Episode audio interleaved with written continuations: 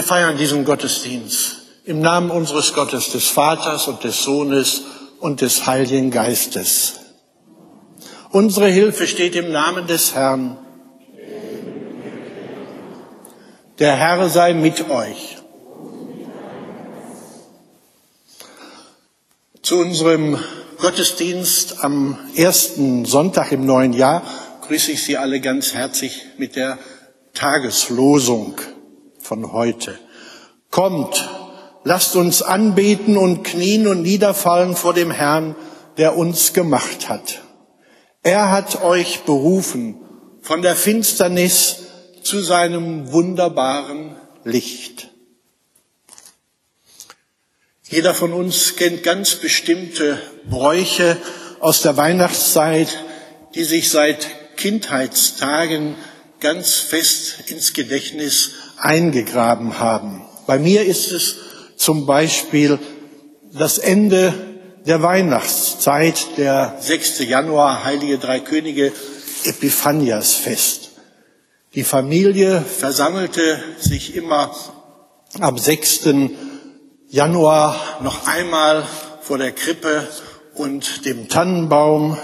Die Kerzen, Wachskerzen natürlich, wurden angezündet und noch einmal schöne Weihnachtslieder in der Familie gesungen. Und dann kam für uns fünf Kinder der Höhepunkt.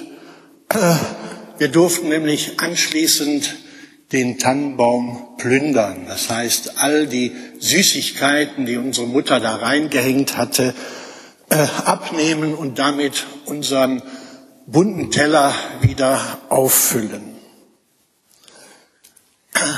Es ist schön, dass auch in dieser Gemeinde die Ende, das Ende der Weihnachtszeit mit einem Gottesdienst gefeiert wird. Am kommenden Mittwoch um 18 Uhr findet hier ein Gottesdienst statt, zu dem ich ganz herzlich einlade.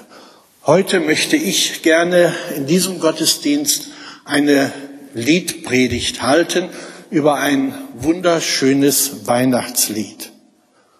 Außerdem werden Frau Hausner-Unger mit der Flöte und der Kuppler an der Orgel diesen Gottesdienst musikalisch mitgestalten. Den beiden Musikern von dieser Stelle schon ein herzliches Dankeschön. Wir sind jetzt hier versammelt, um Gottes Wort zu hören. Gott begegnet uns in seiner Güte. Vor ihm erkennen wir, was uns von ihm trennt. Darum lasst uns jetzt in der Stille ein jeder für sich um sein Erbarmen bitten.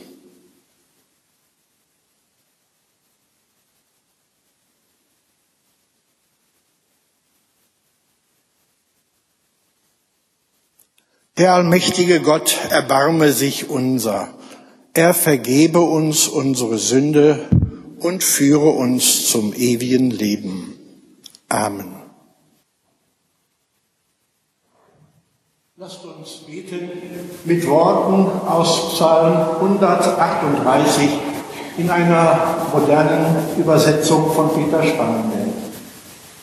Ich danke dir von ganzem Herzen. Spürst du meinen Dank, lieber Gott, vor allen, die sich größer machen, als sie sind, will ich mich zu dir bekennen. Ich will Andacht halten vor dem Altar, beten will ich und sagen, wie großartig ich dich finde und wie wunderbar.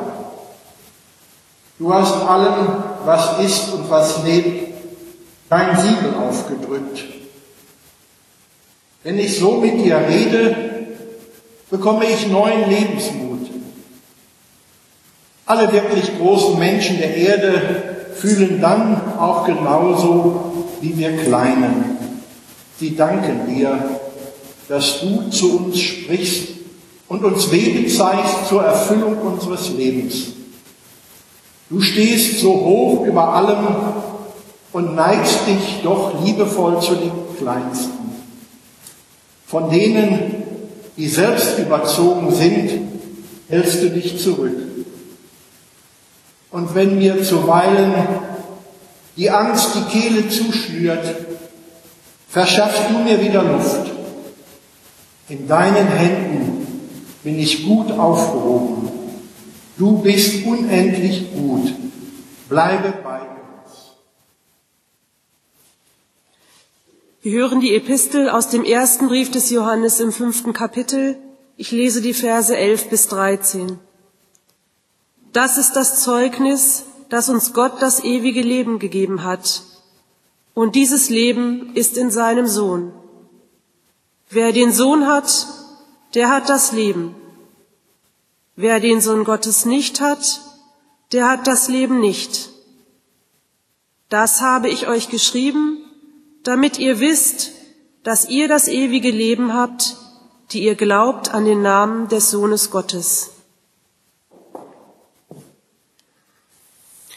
Das Evangelium für den heutigen Sonntag steht bei Lukas im zweiten Kapitel. Ich lese die Verse 41 bis 52.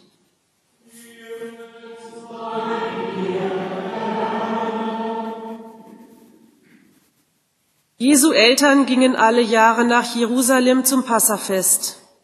Und als er zwölf Jahre alt war, gingen sie hinauf nach dem Brauch des Festes. Und als die Tage vorüber waren und sie wieder nach Hause gingen, blieb der Knabe Jesus in Jerusalem, und seine Eltern wussten's nicht. Sie meinten aber, er wäre unter den Gefährten und kamen eine Tagesreise weit und suchten ihn unter den Verwandten und Bekannten. Und da sie ihn nicht fanden, gingen sie wieder nach Jerusalem und suchten ihn. Und es begab sich nach drei Tagen, da fanden sie ihn im Tempel sitzen, mitten unter den Lehrern, wie er ihnen zuhörte und sie fragte. Und alle, die ihm zuhörten, verwunderten sich über seinen Verstand und seine Antworten. Und als sie ihn sahen, entsetzten sie sich. Und seine Mutter sprach zu ihm, Mein Sohn, warum hast du uns das angetan? Siehe, dein Vater und ich haben dich mit Schmerzen gesucht. Und er sprach zu ihnen, Warum habt ihr mich gesucht? Wisst ihr nicht, dass ich sein muss in dem, was meines Vaters ist? Und sie verstanden das Wort nicht, das er zu ihnen sagte. Und er ging mit ihnen hinab und kam nach Nazareth und war ihnen untertan. Und seine Mutter behielt all diese Worte in ihrem Herzen. Und Jesus nahm zu an Weisheit, Alter und Gnade bei Gott und den Menschen. Gnade sei mit euch und Friede von Gott, unserem Vater und unserem Herrn Jesus Christus. Amen. Liebe Gemeinde, Gott spricht, ich will euch trösten, wie einen seine Mutter tröstet. So lautet die Jahreslosung für das neue Jahr 2016. An der Schwelle zum neuen Jahr ist dieses Wort in vielen Gottesdiensten ausgelegt worden. Den ganzen Trost des Evangeliums, den Trost, den Gott für uns bereit hält, hat der leidgeprüfte Liederdichter Paul Gerhard in seinem Leben immer wieder neu erfahren dürfen. Und er hatte es wahrlich nötig. In seinem Weihnachtslied Fröhlich soll mein Herze springen, hat er diesen Trost in dichterische Worte gefasst. Lasst uns nun während der Predigt aus diesem Lied singen. Wir beginnen mit der ersten Strophe unter, unter der Nummer 36 in unserem Gesangbuch. Wir wollen es auch aufgeschlagen lassen.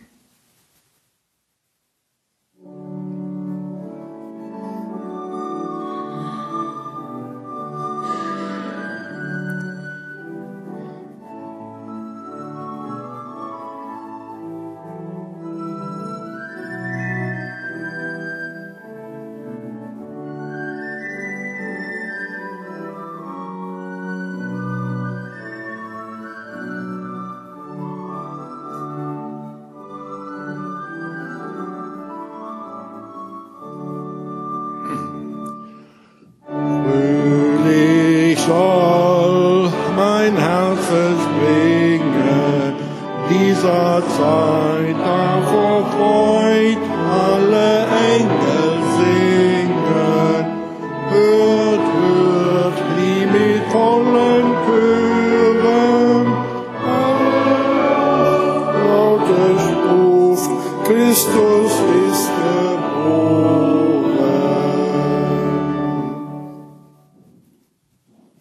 Als Paul Gerd sein bekanntes Weihnachtslied dichtete, sollte er eigentlich eine Weihnachtspredigt vorbereiten. Nebenan lag jedoch sein viertes Kind im Sterben, nachdem drei seiner Kinder schon gestorben waren. Wer kann in einer solchen Situation mit seiner Predigt von Herzen in den Gesang der himmlischen Heerscharen einstimmen? Siehe, ich verkündige euch große Freude, denn euch ist heute der Heiland geboren. So sucht Paul Gerd zunächst einen anderen Zugang zur Weihnachtsbotschaft, indem er sich ganz vorsichtig verhalten äh, beginnt, fröhlich soll, soll mein Herz springen. Es ist traurig. Es springt noch nicht vor Freude, ganz im Gegenteil, es flattert und jammert noch. Er streckt sich dichtend nach dem aus, was zu dieser Zeit davor freut, alle Engel singen, hörend zu vernehmen ist. Er streckt sich dichtend nach dem aus, was ihn wieder aufrichten könnte und seinem zitternden Herzen Halt verleihen kann. Aus dem eigenen Herzen kommt nicht die Weihnachtsbotschaft. Das weiß gerade der Angefochtene, der Ängstliche und der Traurige. So ist auch das zweimalige hört, hört zu verstehen, nämlich als eine beschwörende Wegweisung Paul Gerhards, die uns Zugang zum Jubel, der Engel verschaffen soll. Nicht durch hektische vorweihnachtliche Aktivitäten, nicht durch alle Jahre wieder Rezepte und auch nicht durch Verkriechen in uns selbst, sondern allein dadurch, dass wir uns ins Hören auf das begeben, was zu dieser Zeit geradezu in der Luft liegt und uns aus der Höhe zugerufen wird. Christus ist geboren. Wir singen nun die Strophen zwei bis fünf.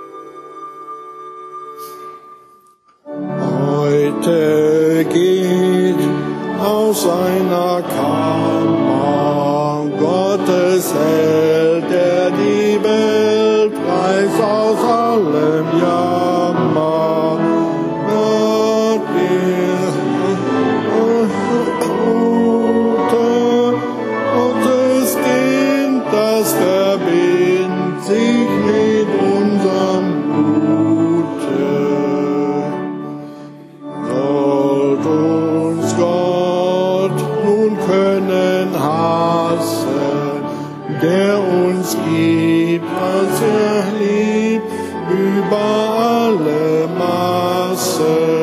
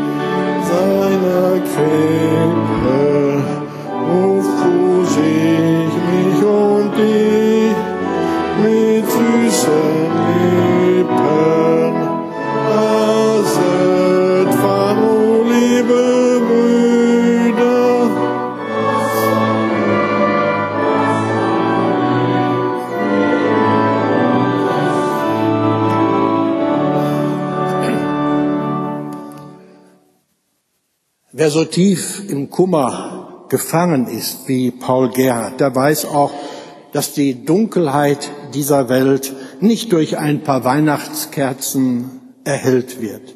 Da muss schon ein anderes Licht einbrechen, das der Welt einen neuen Schein gibt. Das Licht von Gottes Menschwerdung. Paul Gerhard vergleicht sie in seinem Lied mit der Sonne, von der es im Psalm 19 einmal heißt, sie geht heraus wie ein Bräutigam aus seiner Kammer und freut sich wie ein Held zu laufen ihre Bahn.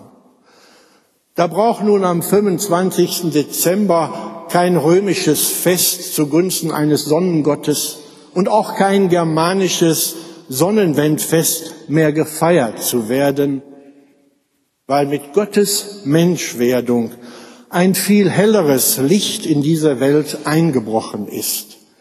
Sich von diesem Licht in weihnachtlicher Freude erfüllen zu lassen, ist ja gerade dann notwendig, wenn es auch äußerlich am dunkelsten ist, weil die Sonne ihren Tiefstand erreicht hat. Da gilt es dann zu singen, heute geht aus seiner Kammer Gottes Held, der die Welt reißt aus allem Jammer. Gott wird Mensch. Aber auch das reicht in Wahrheit noch nicht aus, denn was hilft es, wenn Gott irgendein Mensch wird? aber nicht für dich und für mich, dann bleibt eben Gottes Menschwerdung eine ganz trockene theologische Formel, die dein ängstliches, trauriges, zitterndes Herz nicht trifft, sondern dich so kalt lässt, als wäre irgendein Supermensch vom Himmel herabgekommen, der zwar Weltmaßstäbe hat, aber für dein Problem, für dein Leid zu groß ist. Das ist eben das Wunder der Weihnacht, dass Gott Mensch wird. Dir Mensch zugute. Ja, dass er sogar ein Kind wird, das sich mit unserem Fleisch und Blut verbindet. Als wollte er sagen, ich mache mich so klein für dich, damit du merkst, dass mir keine deiner Sorgen zu klein ist, als dass sie nicht auch einen Platz an der Krippe hätte. Doch ehe wir bei Paul Gerhard zur Krippe gerufen werden, führt er uns zunächst am Kreuz vorbei und reißt uns dadurch aus allen Verkitschungen und Verkindlichungen heraus, damit wir in der Krippe nicht einen süßen, zappelnden Säugling mit lockigem Haar, sondern jenes Lamm sehen, das für uns stirbt. Volker dichtet, und bei Gott für den Tod Gnad und Fried erwirbet. Und dadurch wird auch die Weihnachtsbotschaft zur Krippe hin verlängerte Passionsbotschaft des Gekreuzigten. Lasst, o oh liebe Brüder, lasst fahren, o oh liebe Brüder, was euch quält, was euch fehlt. Ich bring alles wieder. Und das lässt Paul Gerhard in seinem Lied den sagen, von dem schon die ersten Christen gesungen haben. Er entäußerte sich selbst und nahm Knechtsgestalt an, ward gleich wie ein anderer Mensch und an Gebärden wie ein Mensch erfunden. Er erniedrigte sich selbst und ward gehorsam bis zum Tode, ja zum Tode am Kreuz. Wenn dieser Gekreuzigte ruft, lasst fahren, o oh liebe Brüder, was euch quält, was euch fehlt, dann stellt er seine Krippe im Zeichen des Kreuzes mitten in unser Leben hinein mit all seinen Defiziten und Brüchen Schmerzen, Terminen, Schulden und Plänen, als wolle er sagen, lasst los, liebe Brüder, was ihr so verkrampft festhaltet. Lasst eure Pläne los, wenn sie euch doch nur so gefangen nehmen und euch total verplanen. Lasst eure Erfolge los, wenn sie euch nur vom Nächsten trennen und euren eigenen Glauben lähmen.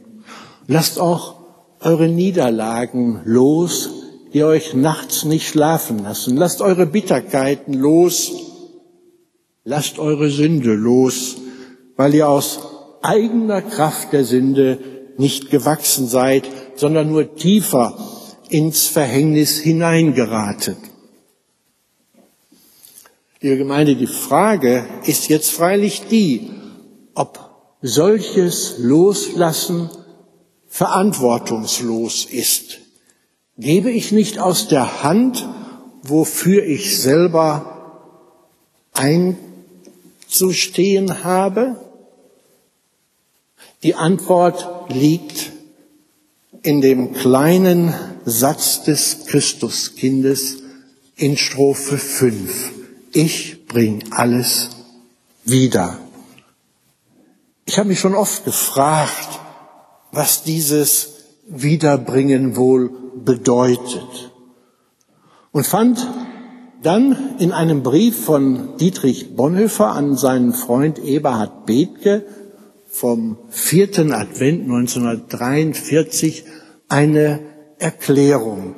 Da heißt es, ich zitiere, mir geht in den letzten Wochen immer wieder der Vers durch den Kopf, lasst fahren, o oh liebe Brüder, was euch quält, was euch fehlt, ich bring alles wieder. Was heißt das? Ich bring alles wieder. Es geht nichts verloren, in Christus ist alles aufgehoben, aufbewahrt allerdings in verwandelter Gestalt, durchsichtig, klar, befreit von der Qual selbstsüchtigen Begehrens.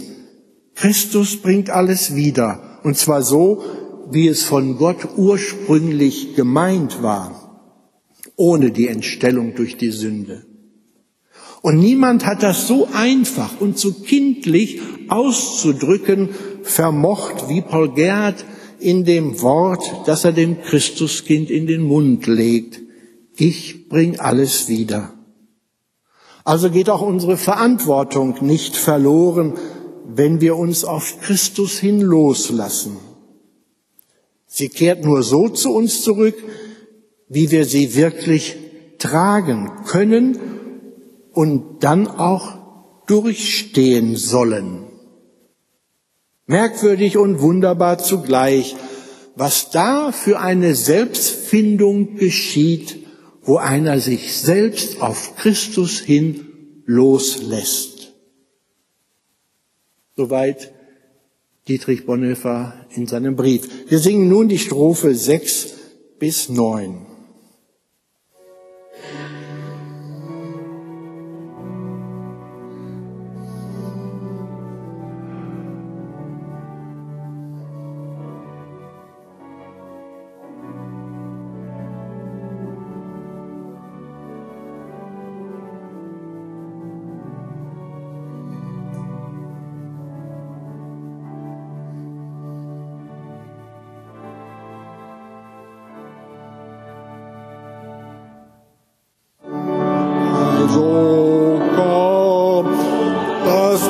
laufen. Stellt euch ein, groß und klein, alt mit großem.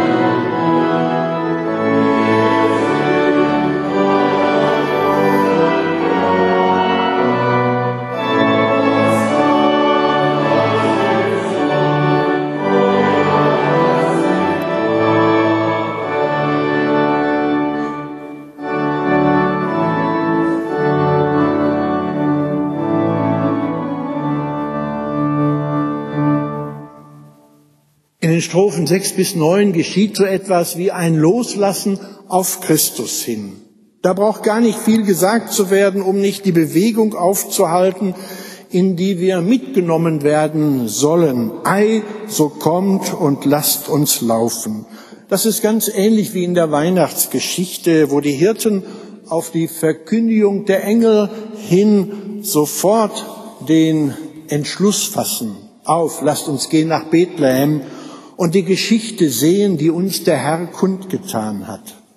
Ein merkwürdiger Haufe, der sich da in Paul Gerhards Lied auf den Weg nach Bethlehem macht. Groß und klein, die im großen Leide schweben, die sich im Herzen beschwert fühlen, die arm und elend sind. Ich glaube, in dieser Schar ist für jeden von uns Platz, auch für den, der einsam und traurig ist. Wir alle haben Platz in jenem großen Haufen, der sich in die Anbetung von Gottes Menschwerdung hinein loslässt und sich mit auf den Weg nach Bethlehem begibt. Die Verse 10 und 11 will ich jetzt lesen. Nein, ich will sie mit uns beten. Süßes Heil, lass dich umfangen, lass mich dir, meine Zier, unverrückt anhangen.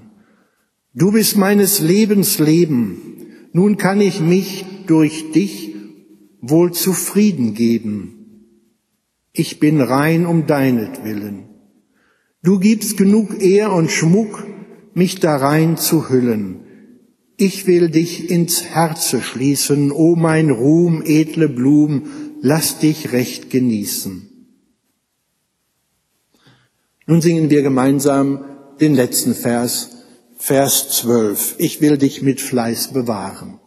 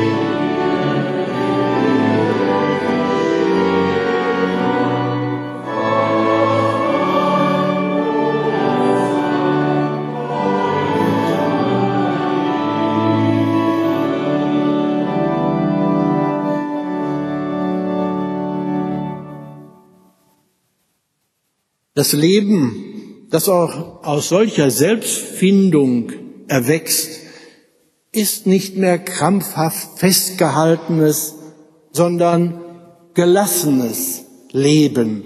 Ich will dir leben hier, dir will ich abfahren. Dieses Wort abfahren hat mich noch ein bisschen beschäftigt, weil es ja in der heutigen Sprache bei jüngeren Leuten oft gebraucht wird, so auf wen fährst du ab? Fährst du auf Helene Fischer ab oder Herbert Grönemeyer? Dann dachte ich mir, äh, in dieser Weise könnte man auch gut sagen, was ein Christ ist. Ein Christ ist ein Mensch, der auf Christus abfährt.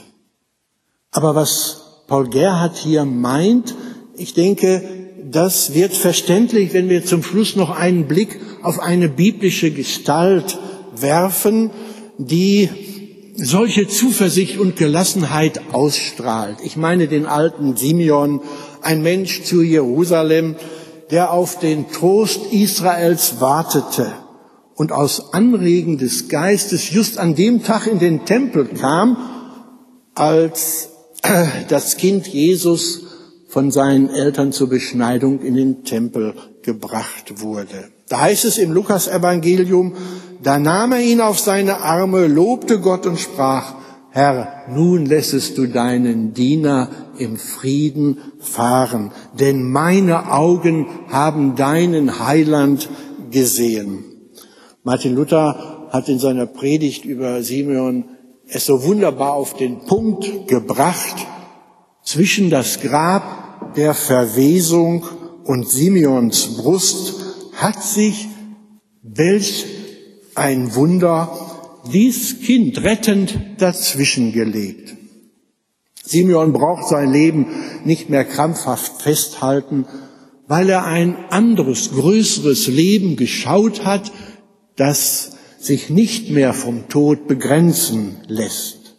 Er konnte nun seinen im Alter auch oft beschwerlichen Alltag aus einem ganz anderen Frieden leben, aus diesem weihnachtlichen Frieden und im Blick auf das nahende Ende seines Lebens konnte er ganz getrost sein. Es ist ein Frieden, der sich dort ausbreitet, wo Morgenglanz der Ewigkeit, Licht vom unerschöpften Lichte in unser kleines, zerbrechliches, sterbliches Leben hineinfällt, nämlich im Angesichte Jesu Christi, dem Kind in der Krippe und dem Mann am Kreuz.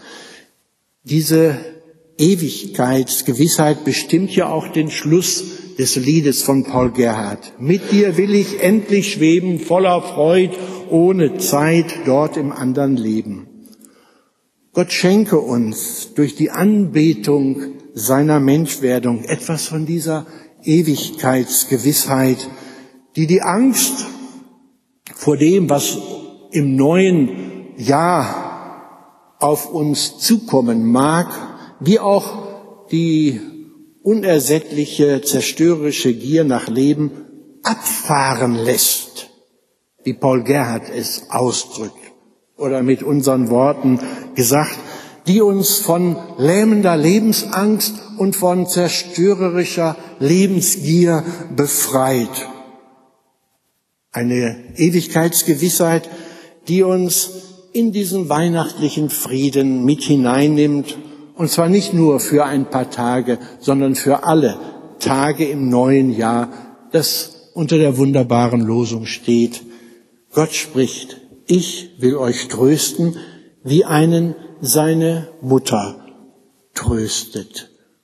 Das Urbild von Trost ist immer noch das Kind auf dem Schoß der Mutter, das von den Armen umschlungen ist und an die Brust gedrückt wird und getröstet ist und geborgen. Auch dieser Trost wartet im neuen Jahr auf uns, dort, wo wir Gottes Stimme hören und auch seine Nähe leiblich spüren im Sakrament, im Gottesdienst. Und der Friede Gottes, der höher ist als all unsere Vernunft. Bewahre unsere Herzen und Sinne in Christus Jesus. Amen.